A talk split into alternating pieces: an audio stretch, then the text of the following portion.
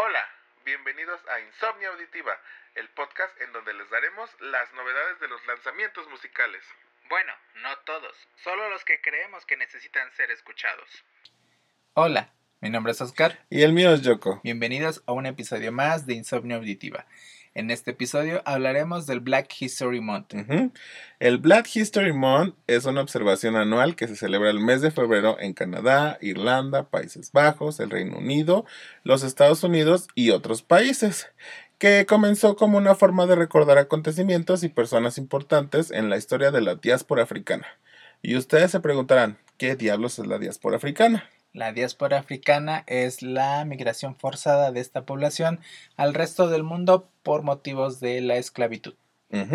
Así que en este episodio les daremos recomendaciones de artistas afrodescendientes.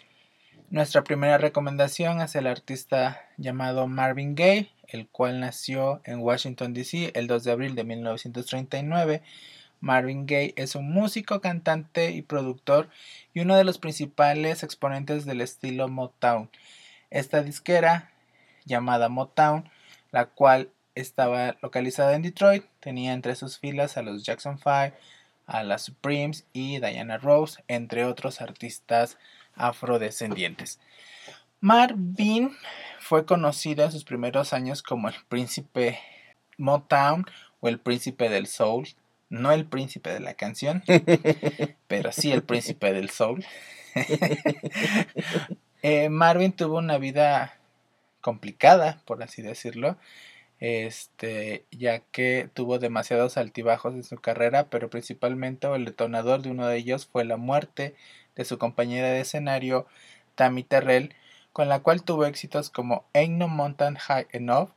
Esto debido a que Tammy murió por un tumor cerebral no diagnosticado y en el escenario se le desvaneció en los brazos de Marvin Gaye. Oh, qué feo. Esto, pues como lo comenté, provocó demasiadas cosas o demasiados problemas en la vida de Marvin. Pero en 1971 nos entregó su mejor álbum llamado What's Going On, el cual cuenta con nueve tracks que tienen sonidos atmosféricos, tempos de soul, jazz y arreglos de música clásica y operísticos. Este álbum abre con una canción que le da el título al mismo, What's Going On, donde nos sitúa en un mundo en guerra, falta de amor, entendimiento y de violencia. Para mí es uno de los álbumes que deben de escuchar de Marvin Gaye, entre otras de sus canciones como Sexual Healing and- y muchas cosas más que nos hizo o que nos entregó Marvin en su momento. Eh, tanta es la tragedia en la vida de Marvin que su propio padre lo asesinó eh, a los 45 años. Esto es ya que eh, Marvin, por sus tantos problemas, decide vivir otra vez con sus padres, pero en una discusión el papá lo mató con la misma pistola que Marvin compró, ya que tenía alucinaciones de que la gente lo estaba siguiendo. Entonces, este, sus adicciones pues lo llevaron a tener una vida muy tormentosa. No compren pistolas, eso no está bien. Ya ven lo que puede pasar, los puede matar su propio padre. El legado musical de Marvin es muy amplio y muy vasto, o sea, hay demasiados artistas a que actualmente están inspirados en él. Una de ellas, o bueno, algo que llamó mucho la atención a mí en lo particular fue la colaboración que hizo Madonna junto con Massive Attack en 1995 para hacer el cover de I Want You que pertenece al disco de Madonna de Something to Remember. De Mm. verdad es una excelente canción, principalmente porque está tocada por Massive Attack. Sí, la verdad. Muy, muy buena canción. De hecho, ah, tomaron las mismas cuerdas de la canción original, ¿no? Sí, de hecho es la misma base, nada más este todo Al estilo al de estilo de Massive Attack. Ujú. Y ahí Madonna cantando. Platicándola, de hecho. El ar- uno de los artistas que me encantaría recomendarles es Miles Davis, quien nació el 26 de mayo de 1926. 26-26, ¿ya ves? En California. Él es Ya hijo... va a ser 100 años. Ya va a ser 100 años, ya. Él es hijo de una familia acomodada gracias a la profesión de su padre, que era dentista. Eh, debido a que la familia era como muy, musical, siempre le ponían mucha música a Miles. Él comienza a tener lecciones de trompeta a los 12 años y en 1944 se muda a la ciudad de Nueva York para comenzar sus estudios en el Institute of Musical Art. Aunque abandona la carrera al año porque pues no, como que no lo entendían, decía que era música demasiado blanca la que tocaban allá adentro. y pues se, dedi- se dedica a, a lanzarse con su carrera como jazzista. En 1949 graba su primer álbum y da nacimiento al sonido cool, un estilo creado por él mismo, aunque esta grabación vio la luz hasta el 2057, ya que la gente como que no la... 1957, no 2057. Ay, perdón, se me van las fechas, ya es la edad. Bueno, esta grabación pudo ver la luz hasta 1957. La peculiaridad de Miles es que siempre estaba buscando gente joven para poder traer esos nuevos sonidos a su música. Cambiaba constantemente de- tras cada disco con de, de grupo, o sea, traía otros nuevos bateristas, nuevos saxofonistas, nuevos pianistas, para traer como que gente, sangre joven a la música y hacer que el jazz evolucionara. Es bien dicho, no quería pagar antigüedad. No quería pagar antigüedad. sí. Más que nada siempre trató de innovar en el jazz. Herbie Hancock, que fue uno de los músicos con los que trabajó, comenta en una ocasión que erró una nota en una presentación, lo cual le hizo alejarse un momento del piano, como que se quedó de, "Ah, la regué y Miles me va a dar una tunda. Pero gracias a la virtuosidad de Miles, quien captó el error y pudo remediarlo con su trompeta, logró resolver el error de Hancock de lo cual él aprendió que siempre hay que darle frente a los problemas, no importa de dónde vengan. Así es. Así los es. problemas son tan grandes como uno quiere. Ah, Exactamente. Eh, álbumes que a mí me encantaría recomendarles de Miles Davis. No les puedo recomendar canciones porque en sí los álbumes, como el jazz es muy, pues más que nada es acerca de la, Del sentimiento del ritmo en el momento. ajá, de la improvisación también, este, más bien de la improvisación. Este, pues los álbumes son completos y hay que escucharlos de principio a fin. Y los de Miles, pues son álbumes que han dejado mucha huella en los artistas de ahora. Eh, por ejemplo, el que les quiero recomendar mucho es Ki- Kind of Blue, que es un álbum donde Miles mantiene espacios más amplios entre acordes que permitirán darle respiros y ayu- ayuda a abrir más el espectro de la música, que es uno de los considerado uno de los mejores álbumes de todos los tiempos. Este es un álbum que podría decir que es ligero, es como cuando, si ustedes nunca han escuchado jazz, es un álbum que los va a invitar a que les empiece a gustar la música jazz porque es como ligerito, es fácil de, de entender y como si te quieres oír muy, muy payasón, lo puedes poner así con tus amigos así como de, ay mira, Pepe escucha jazz.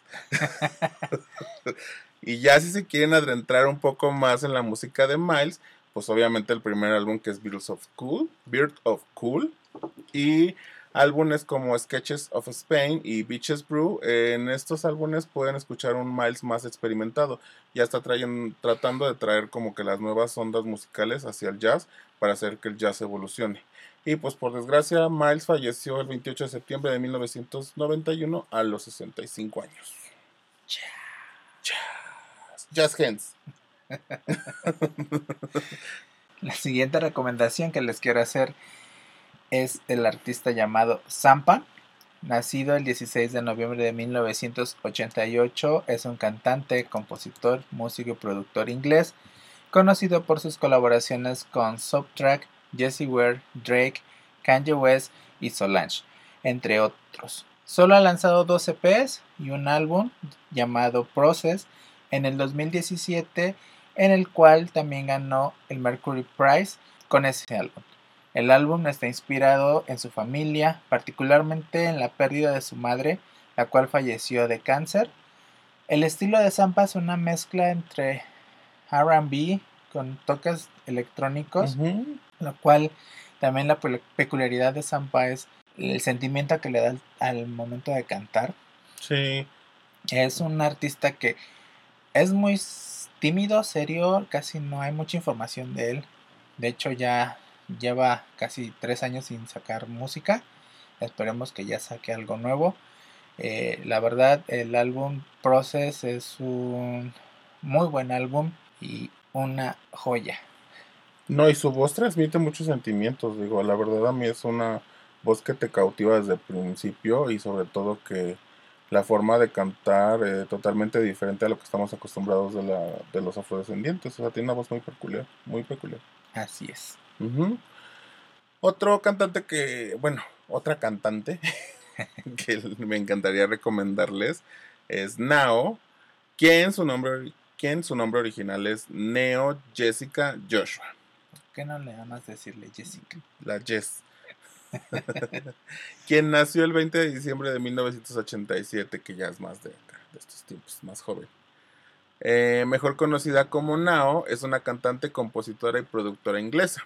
Su música se describe, bueno, los medios la describen su música como soul, con toques de música electrónica, rhythm and blues y funk. Pero ella describe su música como wonky funk. Estudió vocal jazz y fue corista de artistas como Quabs, que yo nunca había oído de Quabs, y Jarvis Cocker.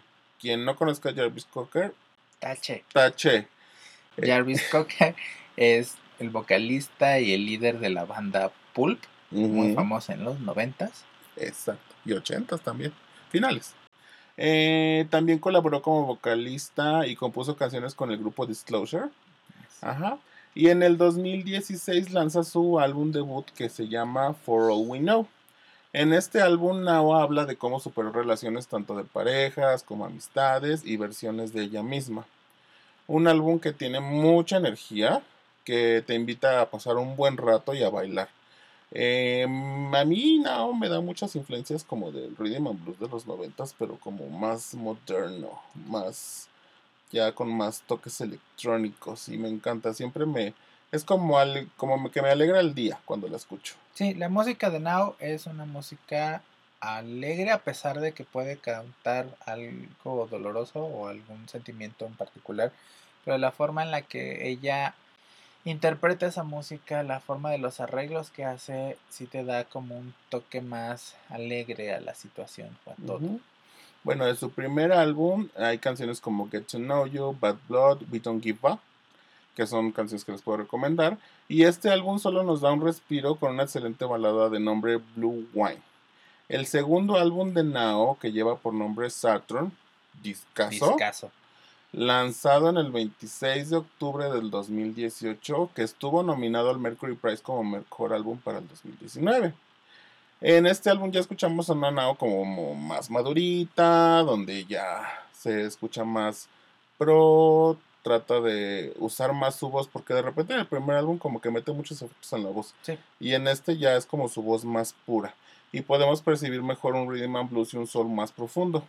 Y este álbum tiene canciones increíbles como Another Lifetime, en la cual habla del final de una relación tumultuosa, donde fue complicado dar un cierre, o canciones como If You Ever, que My Favorite, una canción con excelentes arreglos vocales que la vuelve una canción única a pesar de su simple base, simplemente sublime.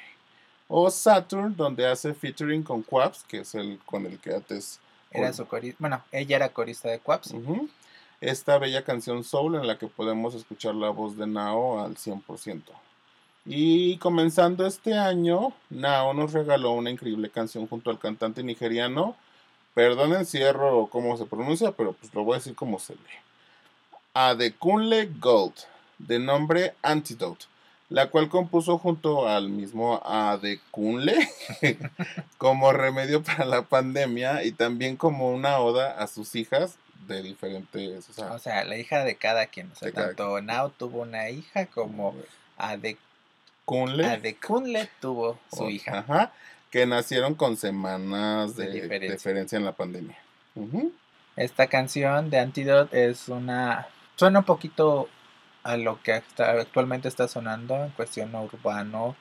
Pero la letra es muy bonita de la canción si le pueden poner atención. Y el coro súper pegajoso.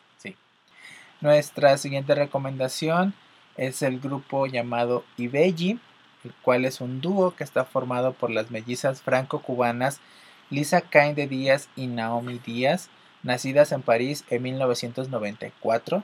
Es decir, no solamente escuchamos música de viejitas.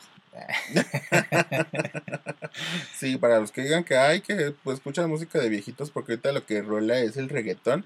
No, hay jóvenes de veintitantos años, 22, 29 años, 25, que ahorita están están sacando muy buena música.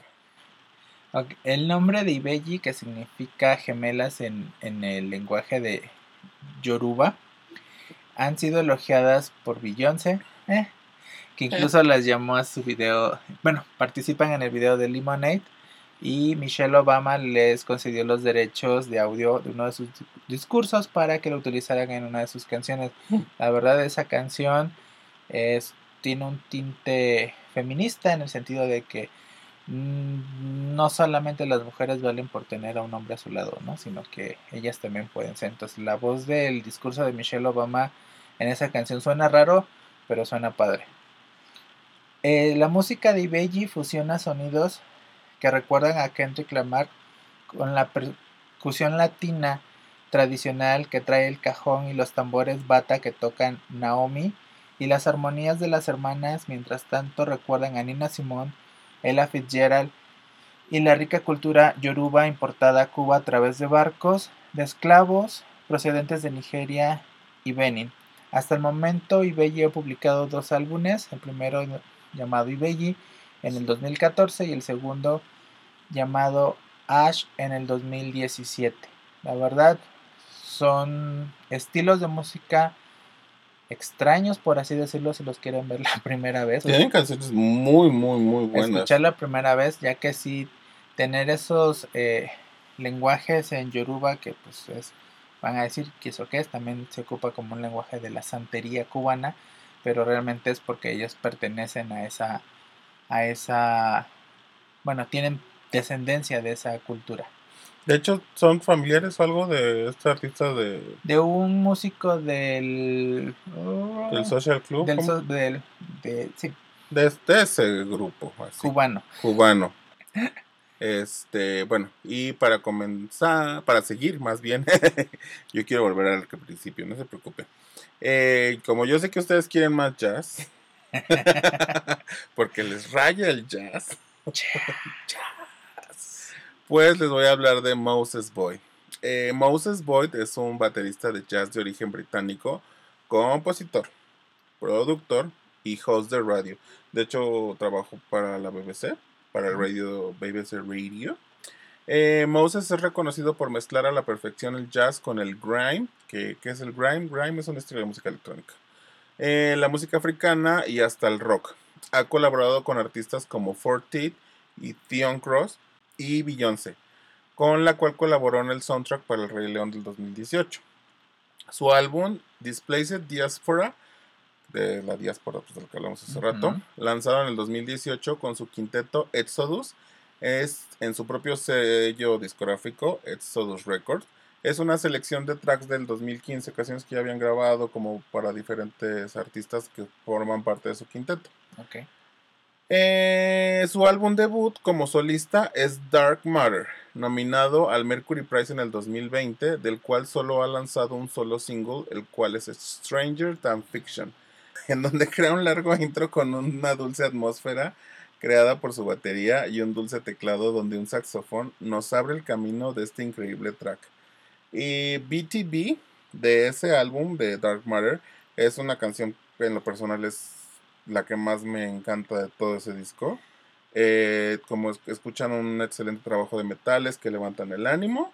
Y este también hay una canción si quieren como algo más cantado porque de repente el jazz tiende a ser un poco, para algunas personas tiende a ser tedioso porque solamente es música. Eh, también él incursiona con cantantes que apenas están empezando su carrera, como en el caso de Poppy Ayuda, que trabaja con él en la canción de Shades of You, donde Moses experimenta con la música electrónica y la trae hacia el jazz. Eh, Too Far Gone, que junto a Joe Atmos Jones crea este track con un ambiente sutil que nos ayuda a percibir perfectamente toda la instrumentación y apreciar todo el trabajo detrás de este increíble álbum, que no ganó el Mercury Prize porque, pues, otro que ya lleva tres nominaciones ya se lo ganó. Ya era justo y necesario. Pero eso, era mi gallo, era mi gallo ese año Moses. La siguiente recomendación es la artista llamada Shingi Elizabeth María Shoniwa, que no nada más decirle Elizabeth, pero bueno. Nacida el primero de septiembre de 1980. Tiene que tener caché el nombre, si no, no pega. Nacida el primero de septiembre de 1981, es una cantante británica de origen zimbabuense, conocida por ser la vocalista y bajista de este grupo de indie rock llamado Noisettes, que si no lo han escuchado, ya no existe, pero eh, tuvo una ex, unos éxitos ahí en los 2017. por Cuando estaba de moda esa onda como del New Soul, como lo que tocaba Amy y eso, como que esa ondita. No eran eso. Bueno, pero tenían como un sonidito como muy... Mm, Me no, sonaban a mí como a los 50, 60. no. Eh, su música era indie rock, o sea, era más rock, de hecho, pero bueno, eso es lo que antes era Noises. Por fin lanza su álbum debut denominado To Bold, esto ya que su nombre Shingi en el idioma natal de, Zimbab- de Zimbabue quiere decir fuerte o bravo, Bueno, lo que es Too Bold. lo que es To Bold, aguerrido por así Aguerrido, decirlo. así como... Bueno, este álbum es una mezcla de ritmos tradicionales africanos con sonidos electrónicos que dan como resultado una combinación muy placentera para los oídos. La verdad es raro escuchar sonidos muy tradicionales africanos con cosas muy electrónicas, pero que se podría decir que es como el pasado y el futuro, en el cual en este disco sí se convergen de una manera muy padre. Muy bien. Ese yo no lo he escuchado, lo tendré que escuchar. Shingi es una muy buena cantante. Muy, muy buena. Eso sí, digo, cuando estaba en Noisettes tiene una voz muy, muy bonita. Eh, yo les voy a hablar ahora de otro Moses, pero este es Subni. Moses Subni es un cantante y compositor americano nacido en San Bernardino, California, y sus padres son de origen ganés. Moses se muda a Ghana a la edad de los 10 años junto con sus padres, lo cual fue muy complicado para él ya que comentaba que su niñez había sido muy americanizada y a los 16 años de edad vuelve a California junto con su familia. Una peculiaridad de Moses es que el pobre no sabía tocar nada, ni la puerta. Entonces sus canciones por lo general siempre las, que- las componía a capela. De hecho empezó a cantar hasta los 20 años porque siempre se sintió como muy intimidado. Eh, tiene alrededor de 6 años que apenas comenzó a tocar la guitarra y ya pudo como que integrarla a su música, ponerle como sonido a sus canciones. Estudió en la Universidad de California, se especializó en escritura creativa y estudió poesía, lo que lo ayudó a mejorar sus composiciones. Se le enseñaron a redactar. Exactamente. Su primer álbum, Aromatisms, eh, fue tan galardonado, bueno, no galardonado, sino tan aplaudido que muchas de sus canciones aparecen en series de Netflix y HBO. Este mismo álbum fue llamado uno de los mejores álbumes del 2017 por el New York Times, así de pesado el muchacho. Aparte de que es amigo de una artista muy famosa que más adelante hablaremos. Aromatism, que salió en el 2017. Bueno, muestra este álbum que Moses es un artista muy completo, en la cual habla de relaciones personales y cómo él trata de encontrar nuevas formas para relacionarse fuera de los estándares habituales y quiere destruir las conductas impuestas en esta sociedad que aún está controlada por los rituales del matrimonio y el amor de pareja. Este álbum por completo es una joya que nos lleva a un hermoso viaje auditivo. Canciones como Plastic con frases como Me atrapaste disparado atravesando el cielo como una pequeña estrella, pero nunca me dijeron que lo dejara llegar tan lejos. Y le cuenta un secreto a su conquista en el cual es que sus alas están hechas de plástico, haciendo referencia a su fragilidad emocional. El segundo álbum de Moses es llamado Grey, que en danés sería como gris que se lanzó en dos partes, una primera parte en febrero del 2020 y la segunda en mayo del 2020, donde tiene canciones como Viril, donde habla de cómo hemos creado un estándar de virilidad, en mas- una masculinidad tóxica. Y otro track es Poly, donde habla de las relaciones polígamas y se siente usado por una persona que mantiene relaciones con un grupo de seis. Ok. Eh, este Moses no lo he escuchado, entonces no, tendría que ponerle atención. De hecho, es un tiene muy, muy buena voz. ah, usa mucho el falseto. Este, y sí les recomiendo mucho que lo escuchen. Es un chavo que apenas está comenzando en la industria y me sorprende sobre todo su estilo de música para ser americano. No es que quiera hacer tachar a los americanos, pero sí me sorprendió mucho su estilo. Nuestra siguiente recomendación es Michael Kiwanuka, que ya medio hablamos de él en el episodio pasado, pero Michael Samuel Kiwanuka nació el 3 de mayo de 1987, es un cantante británico de origen ugandés. En el 2012 firma con Polydor Records y en ese mismo año publica su primer álbum llamado Home Again, que es un discazo ese disco. Sí, discazo de pía Pa. pía pa, sí. y recibe su primera nominación a los Mercury Prize de ese año. Ese mismo año también gana, bueno, no lo ganó, no ganó el Mercury Prize ese año, No, porque los estuvo guardando hasta que. pero ese mismo año ganó el premio Zone del 2012 que otorga la BBC a las futuras estrellas o las figuras prominentes de la música. En el 2016 publica su segundo álbum, Love and Head, Discazo. que también es otro gran disco. Discazo. donde abre con una canción de casi 10 minutos llamada Cold Little Heart, la cual es ocupada ahora para el intro de la serie Big Little Lies, pero la verdad esa canción no tiene... Si para algo Abuela. nació este muchacho es para esa canción y la tienen que escuchar porque es un rolón. No, el disco con... Bueno, los... Bueno, todo, todo lo que haga Michael Kiwanuka, lo que ha hecho ahorita Michael Kiwanuka es... no tiene nombre. Y también fue nominado otra vez al Mercury Prize, donde no ganó. Pero en 2019 lanza el álbum Kiwanuka, en el cual finalmente recibe el Mercury Prize en el 2020. No, se lo robó a Moses. ¿Qué querías? ¿Que ganara Dualipa? No. No, Moses Boyd quería que ganara. Era mi, era mi gallo. Yo apostaba No, por él. pero Kiwanuka también entrega otro gran, gran álbum. Kiwanuka es una mezcla de folk principalmente, RB, funk. Entonces todo eso metido en una licuadora se oye genial. Sí, y no piensen en Rhythm and Blues y Soul y eso. Es, también tiene como que mucho rock y para los rockeros es un súper, súper, súper artista y con una voz increíble. Creo que de vez en cuando ese tipo de voces nos recuerdan que ese tipo de música todavía es vigente en esta época y que necesitan ser escuchados. Michael Kiwanuka, la verdad, grande, Un gran, gran artista, la verdad, sí. grande. Bueno, yo ahora vengo a la hora sad. Vamos a, les voy a contar una historia muy triste. Que termina muy bien. les voy a hablar de Benjamin Clementin, que es un cantautor, poeta, pianista y compositor, que nació el 7 de diciembre de 1988. Aprendió a tocar el piano de forma autodidacta, pero su padre se lo prohibió porque quería que fuera abogado. La historia de muchos. Sí. Abandonó la escuela a los 16 años, eh, donde sufría constantemente de bullying. Y a los 19 años de edad se muda a París. Ay, mira qué propio, pobrecito. Pero pues sí, pobrecito, porque se fue de vagabundo, se fue de homeless.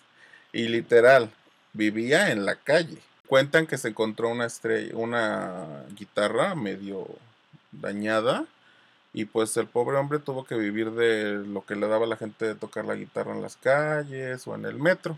Pero pues como la vida lo- le sonrió, eh, uno de esos escuchas en el metro era dueño de un bar y le dijo, Kyle mi chavo, Vente a tocar acá. vente a tocar acá.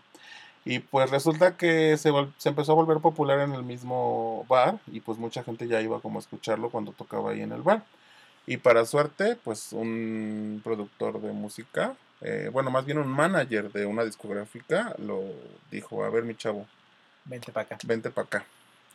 Y pues grabó su primer álbum, que es At Least For Now, que lo hizo ganador del Mercury Prize como mejor álbum del año 2015. Oscar a lo mejor no le gusta mu- mucho Benjamin, No, no, a mí no me gusta. pero es un artista inigualable. Tiene influencias de Anoni, Anthony and the Johnsons, en Rufus Wakeman. Y la verdad, una de las cosas que más me encanta es su voz. Tiene una voz de tenor y que en ocasiones suena a destiempo cuando en sus canciones. Además de que cuando la fuerza nos muestra matices increíbles de muchas emociones. Digo, no niego que su voz es impresionante, la verdad es un muy buen cantante, pero no sé, por lo mismo del desfase que él hace con la música y su voz, para mí no me es tan eh, amigable. No digo que no sea malo, sino que para mí en lo personal no, no, no, no combina el ritmo con, con la forma de cantar. Yo desde la primera vez que lo escuché me volvió loco, aparte su forma tan operística de cantar las canciones, es un, es un genio, aparte súper humilde, este, salía a tocar en los conciertos sin, sin camisa o a veces este, solamente con un abrigo encima y sin zapatos. Este, su imagen es, aparte que es un tipo como de dos metros. Su segundo álbum, I Tell a Fly, en don- en donde Benjamin se atreve a experimentar, eh, pues cabe y acontece que tras inspeccionar su visa que le permitía viajar de Inglaterra a América, tropezó al ver cinco palabras intrigantes, que decían An alien of extraordinary ability. O sea, un alien de habilidades extraordinarias. Esas cinco palabras sirvieron para catalizar, como catalizador de su segundo álbum. Inicialmente concebido como una obra de teatro, este disco inspirado por las experiencias nómadas de Clementine y el clima geopolítico en ese momento narra la historia de dos moscas enamoradas, explorando y aprendiendo sobre el mundo juntas antes de separarse. De hecho, en una entrevista Benjamin bromea y lo cito. No creo que el álbum se venda como el anterior. Lo siento. Mm, No, no puedo decirles la- lo maravilloso que son estos dos álbumes. No les puedo recomendar canción por canción porque los dos álbumes son increíbles. Para mi pesar, y hablo solamente de mi pesar, eh, pues se casó. se casó con una cantante de indie de nombre Flo Morrissey. Y pues crearon un grupo que ahora se llama The Clementines, de los cuales solamente han lanzado una canción que se llama Calm Down. Y pues ahorita como que viven en su pequeña casita en California, como de un estilo de vida como muy, muy hippie. Y pues sería todo por Benjamin Clementine. Es decir, ya no le ves futuro. Pues no, la verdad sí, a mí me entristece. Te entregó discos, dos discos muy increíbles y pues que haya hecho esta fusión para mí no es como que lo mejor. Espero que sea una pausa y regrese como solista. Ok. Bueno, como última recomendación es Solange, llamada Solange Piaget Knowles. Nació en Houston, Texas, el 24 de junio de 1986. Es una cantante, compositora, actriz, modelo, DJ, productora, empresaria estadounidense. Ella sí es vedette. Ella es la que sí debería tener más éxito, pero bueno. Solange ha tomado control de su carrera, apostando por hacer lo que quiere hacer sin importar si el resultado va a ser comercial o no. Esto después de tener dos álbumes previos. En total, Solange tiene cuatro álbumes publicados. El primero es un corte totalmente juvenil. Digo, lo grabó cuando tenía 17 años. Es muy al estilo de competencia Britney de esa ola, ¿no? El segundo álbum ya es un corte un poquito más maduro, pero al fin de cuentas comercial. No es bueno, pero no es excelente. Pero a partir del 2016 nos entregó un álbum muy muy importante que se llama A Sit at the Table, el cual es un trabajo de identidad y empoderamiento como ella lo definió. Ella misma escribió todas las canciones, cuenta con colaboraciones artísticas de Zampa, que también ya lo recomendamos, Q-Tip, Chicago Kid, Moses Subney, que también ya lo recomendamos, Deb Hayes, BJ de Chicago Kid, Sean Nicholas Savage y Kelly Rowland. Solange es eh, una artista que realmente vale la pena escuchar. En este álbum de A Seat on the Table nos regaló una excelente canción que se llama Cranes in the Sky. La verdad, eh, Solange nos entrega un RB de otro nivel, de otro mundo. El New Eh, R&B. eh, es una, una visionaria, por así decirlo, es, le está apostando al futuro de la música. Y esto, como lo mencioné, o sea, ella no está apostando por quiero ser famosa, quiero sacar dinero, sino que ella lo está haciendo porque quiere hacerlo y porque quiere apostarle a este tipo de música que está creando. En el 2019 también nos entrega otro gran álbum llamado When I Get Home, definido por ella misma como una exploración del origen. Este disco llega eh, plagado de guiños de su natal Houston y también hay un ejército de colaboradores en el sentido de musicalmente o en el nivel de producción como Pharrell Williams, eh, Zampa otra vez volvió a colaborar con ella, raperos como Gucci Mane, Playboy Carti y también tenemos a Tyler the Creator. La verdad, Solange está apostando, como los- se los mencioné hace rato, por algo totalmente fuera del lado comercial, pero el resultado, a pesar de que no es comercial, sigue siendo comercial. Es, wow, la artista que, Sí, que más me, me, increíble. me has me impactado en los últimos años. Sí, no, no dejen de escuchar a Solange, la verdad es una artista completa, tanto visualmente como musicalmente. Todos sus videos, lo que te presenta es perfecto, es elegante, es Con clase, por así decirlo. con clase, sí, sí, mucha clase y la verdad es su voz, la forma como graba sus discos, todo el trabajo que tiene detrás. Ella sí no necesita que le estén diciendo hacia qué camino irse, ella hace, lo hace todo y lo, lo visualiza todo. Sí, de hecho, ella fundó su propia disquera para que no existiera alguien que le estuviera diciendo qué hacer. De hecho, en su segundo disco hay una canción que se llama Fuck the Industry, en la cual la canción dice, no soy la próxima J-Lo, no soy la próxima eh, Britney, o sea, no soy eso, o sea, soy otra cosa. Entonces, en estos dos últimos álbumes sí nos ha entregado eso que ella quiere ser. Es una artista que no pueden dejar de lado. Solange es el futuro de la música en, en, Afrodescendiente. en De general, todo, de no sí, en todo. Solange sí es, es algo que sí tienen que escuchar, ver. Eh, Solange no solamente incursiona en la música, también ya ha incursionado en la curaduría de, de, De arte. de arte, en el sentido de que la forma en la que hace sus videos o sus montajes de videos, pues son como expresiones artísticas propias de un performance y de hecho han estado dentro de hotel de, de museos eh, importantes y también sus presentaciones eh, han sido muy importantes de Solange. Sí, un, un muy, muy buen artista. Esperemos que saque música pronto. Mm, Déjala reposar tantito, déjala reposar. Si tanta genialidad no puede salir año tras año. ¿Verdad, Taylor Swift? Tres discos en un año. Mm, ¿Serán tan buenos? Con esto eh, damos por concluido este episodio. Esperemos que estas recomendaciones les gusten. Esperemos que Dense la oportunidad y escúchenlos. La verdad son muy buenos artistas. Eh, todos han picado piedra para estar donde están. Y creo que merecen que la gente les ponga mucha atención, la verdad. De repente aquí, sobre todo en Latinoamérica, no estamos tan acostumbrados a este tipo de música. Y sobre todo a los afrodescendientes. Sí, ya que estos artistas por lo regular no, bueno, no son hip hop, que es como que lo primero que pensamos con un artista afrodescendiente, que hi- hip hop. Aunque sí hay colaboraciones con gente de que hace hip hop, pero la verdad le dan una vuelta de, vuelta de tuerca muy impresionante.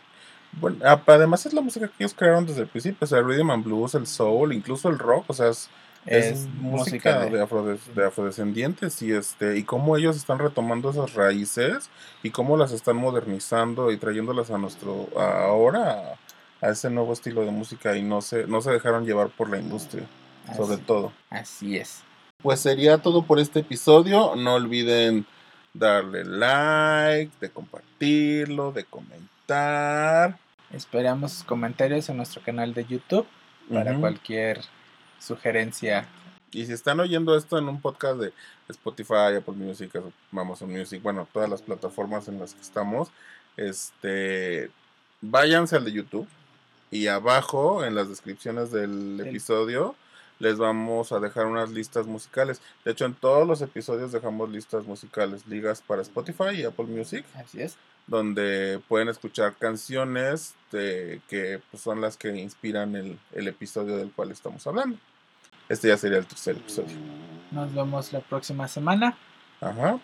Bueno, nos escuchamos la Nos próxima escuchamos la próxima semana. Eh, pero no olviden que los dejamos como cada semana con. Esta sección que se llaman Las canciones son poesía. Mi nombre es Yoko Mi nombre es Oscar. y hasta la próxima. Bye.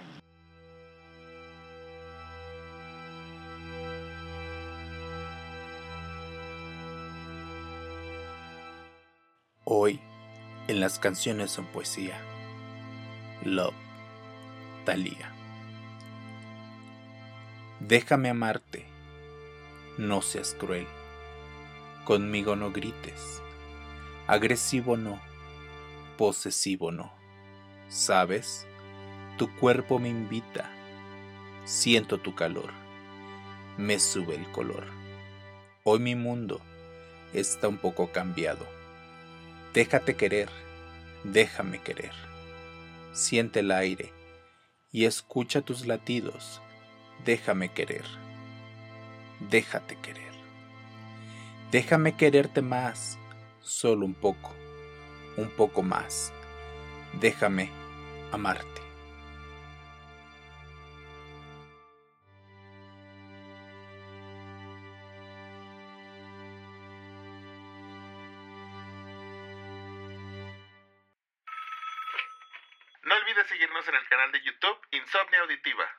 Podrás encontrar las playlists de los artistas que hablamos en cada episodio, Suscríbete, dale like y comparte nuestro podcast. el cual puedes encontrar tanto en YouTube como en tu plataforma de podcast favorita.